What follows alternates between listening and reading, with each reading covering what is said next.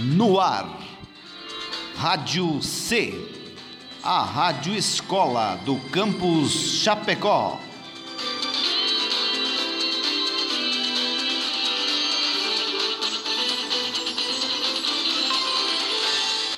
Aviso.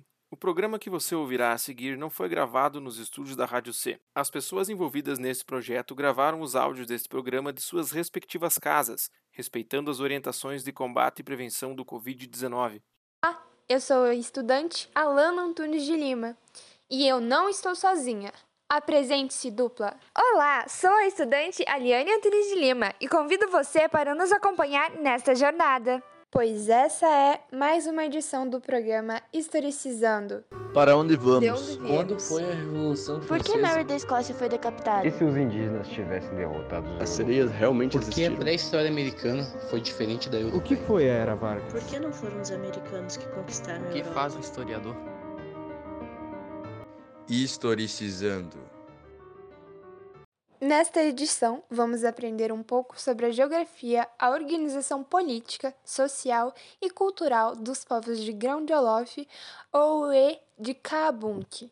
O estado do Grão-de-Olof ficava no atual território senegalês, próximo ao litoral africano banhado pelo Oceano Atlântico, entre os rios Senegal e Gâmbia. O clima é tropical, quente e úmido, com florestas tropicais e savanas, e com um relevo marcado por grandes planícies, na maior parte do seu território. O poderoso estado de Grão-de-Olof surgiu no século XIII e era constituído por populações que falavam a língua Yolof. A partir do estado de Grão-de-Olof, entre os séculos XV e XVIII, surgiram outros reinos como Caior, Yalo, Saine, Salum e Baol. Politicamente, possuíam um governante chamado Bur ou Burma, cuja sucessão dependia da descendência matrilinear, como era tradicional nas sociedades africanas. A estrutura social se dividia em três grupos: os Garmin, de alta linhagem, os Gerdiambur, que eram homens livres, e os Diaquim, que reuniam agregados e dependentes. Mas havia diferenças entre os estados. Por exemplo, no reino de Caior, a linhagem governamental do Burba de Lof tinha seus pilares de sustento nos servos do Estado, chamados tiedos ou cedos. Eles compunham a guarda real. Ali também se atribuía papel muito importante para as rainhas, chamadas lingueres.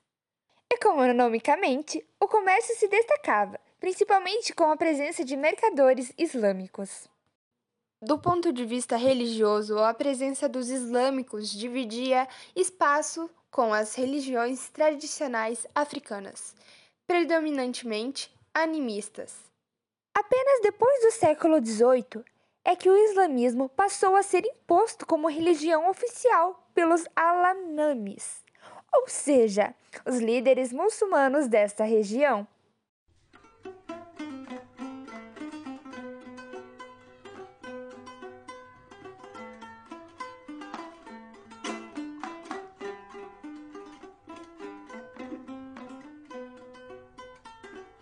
No mesmo período, nos territórios em que atualmente se encontram Gâmbia, Guiné e Casamance, formou-se o estado de Kaabunk. Mas cuidado, não era exatamente um estado centralizado, mas uma confederação de povos.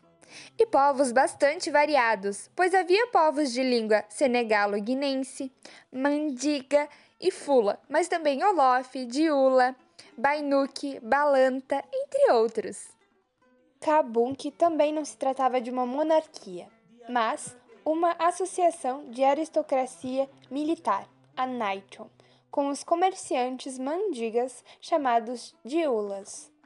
Essa associação governante e regionalmente poderosa era chamada de Mansaia, que deriva da palavra mansa, referindo-se aos governantes tradicionais do Mali. Embora não fosse um poder centralizado nem monárquico, essa associação conseguiu manter a autoridade política sobre um extenso território por um período prolongado de tempo, sem perder a ordem e a hierarquia entre os grupos sociais. Os conjuntos de relações e as redes de poder eram significativamente consideráveis e mais importantes do que os procedimentos administrativos e o controle de um Estado centralizado. Ou seja, é importante entender que se trata de um modelo de organização política muito diferente dos modelos europeus.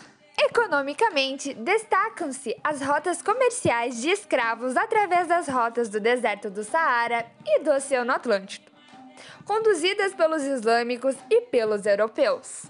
Apesar da importância do comércio de escravos nessa região, não se pode esquecer que a mineração e a comercialização do ouro também era muito importante. Do ponto de vista da produção agropecuária, enquanto a mulher ficava com os afazeres domésticos, somente os homens trabalhavam nos campos.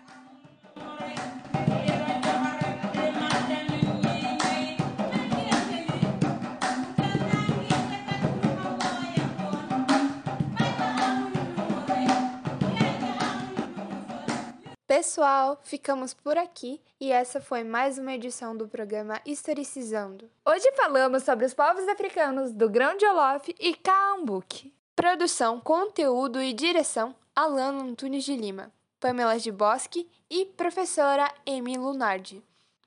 Participação especial: Aliane Antunes de Lima.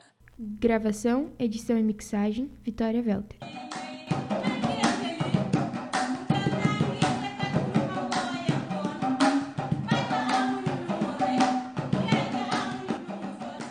Para onde vamos? Quando foi a Revolução Por que Francesa? Mary da Escócia foi decapitada? E se os indígenas tivessem derrotado os As sereias realmente Porque a existiram? pré-história americana foi diferente da O europeia. que foi a Era Vargas? Por que não foram os americanos que conquistaram a O que Europa? faz um historiador?